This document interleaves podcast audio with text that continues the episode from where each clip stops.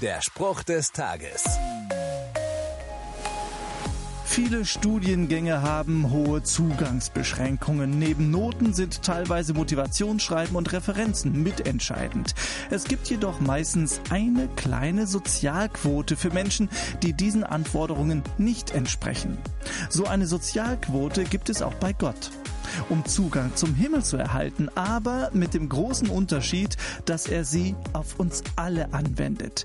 Im Römerbrief heißt es, allein aufgrund des Glaubens nimmt Gott Menschen an und lässt sie vor seinem Urteil als gerecht bestehen. Er fragt dabei nicht nach Leistungen, wie das Gesetz sie fordert. Na, das ist doch mal echt eine gute Nachricht. Der Spruch des Tages steht in der Bibel.